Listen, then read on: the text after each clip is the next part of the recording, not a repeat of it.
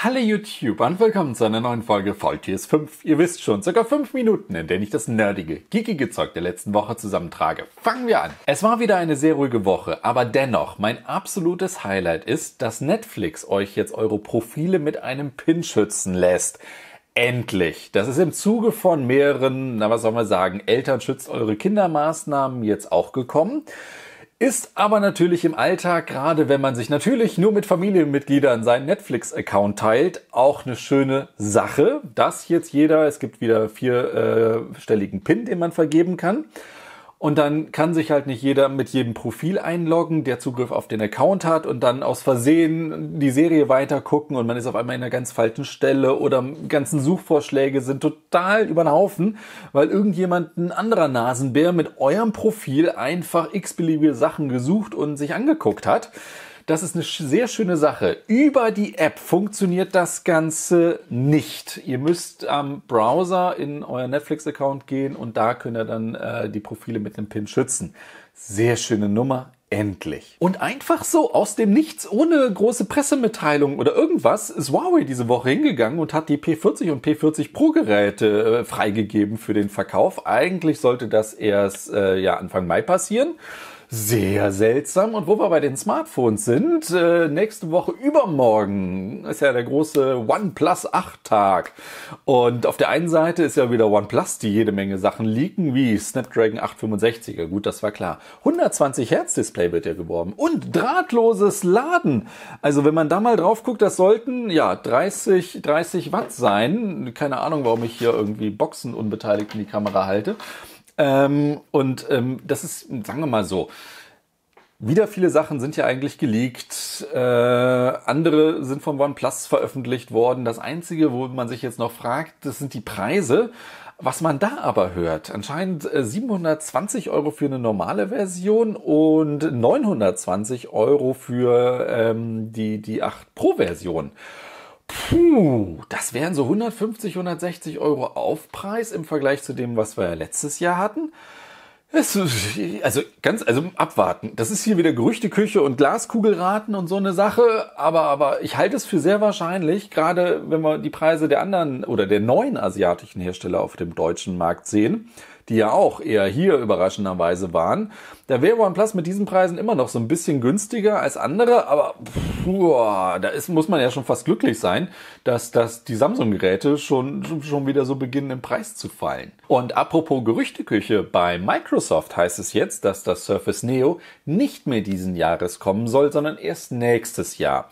Das Surface Neo war das, äh, der Computer, der Rechner, der, das Tablet mit den zwei Displays aneinander getackert. Ähm, das Surface Duo, das ist das Android-Smartphone. Das soll angeblich noch kommen. Bei, naja, bei Windows-Geräten heißt es jetzt, ähm, naja, man will, also angeblich, ne, man konzentriert sich auf Windows 10X und das soll erstmal vernünftig auf normalen Geräten, 2 in 1 Geräten laufen, auf ein Display-Geräten und zwei Display-Geräte naja, und deswegen dauert's noch was. Bin ich mal gespannt, was das für, für andere hier, ThinkBooks von, von, ähm, von Lenovo, ne, die haben ja auch, es gibt ja auch andere Hersteller, die ja schon, so schon solche zwei Display-Computer angedacht haben. Ja, mal gucken, was sich da verschiebt oder auch nicht. S-Voice, Samsungs Vorgängersprachassistent vor, vor Bixby, wird jetzt erst eingestellt. Ich dachte, das hätten sie schon getan, aber im Juni ist damit Schluss, wird nicht mehr unterstützt. Mal gucken, wann Bixby das Schicksal ereilt. Und ich weiß, die Gamer zocken die ganze Zeit Final Fantasy VII Remastered, aber es gab auch eine hochoffizielle Mitteilung von Sony. Die sind hingegangen und haben den neuen PlayStation 5 Controller gezeigt. Eingebautes Mikrofon, USB-C, endlich. Und vom Design sieht es natürlich ein bisschen anders aus und farblich dachte ich auch erstmal, boah, so viel weiß, wer macht denn einen Spielecontroller mit, mit weiß? Da sieht man doch alle Pfotenabdrücke und sonst was. Und dann ist mir aufgefallen, muss man sich eigentlich keine Gedanken machen. Und wo wir vorhin Netflix hatten, von Disney Plus gibt's auch was Neues. Ja, ich nutze es immer noch, immer noch sehr zufrieden.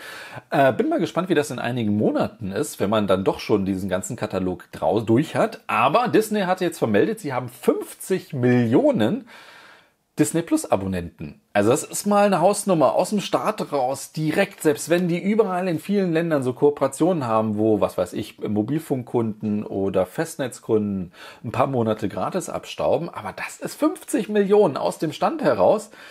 Huiuiuiuiui. Und dann ist ja Disney hingegangen und hat jetzt schon mal äh, verlautbaren lassen, äh, Artemis Fowl und andere Disney-Filme, die jetzt in Zukunft erstmal nicht in den Kinos laufen, naja, die oder laufen sollten, die wird es dann in Zukunft exklusiv bei Disney Plus geben. Ne? Damit werden die das wahrscheinlich auch noch mal ein bisschen anheizen. Allein wenn man sich mal so überlegt, für eine Kinokarte, ne, ob jetzt mit Popcorn oder ohne, na, da kriege ich mindestens einen Monat äh, Streamingdienst, wahrscheinlich bei den Preisen zwei, drei oder vier. Und wenn die ganze Familie reingeht, dann bevor ich mir irgendeinen Disney-Kinofilm, also Film im Kino angucke, könnte man sich das durchaus schon so rechnen. Da habe ich schon ein halbes Jahr oder ein ganzes Jahr an Abogebühren raus. Gar nicht verkehrt.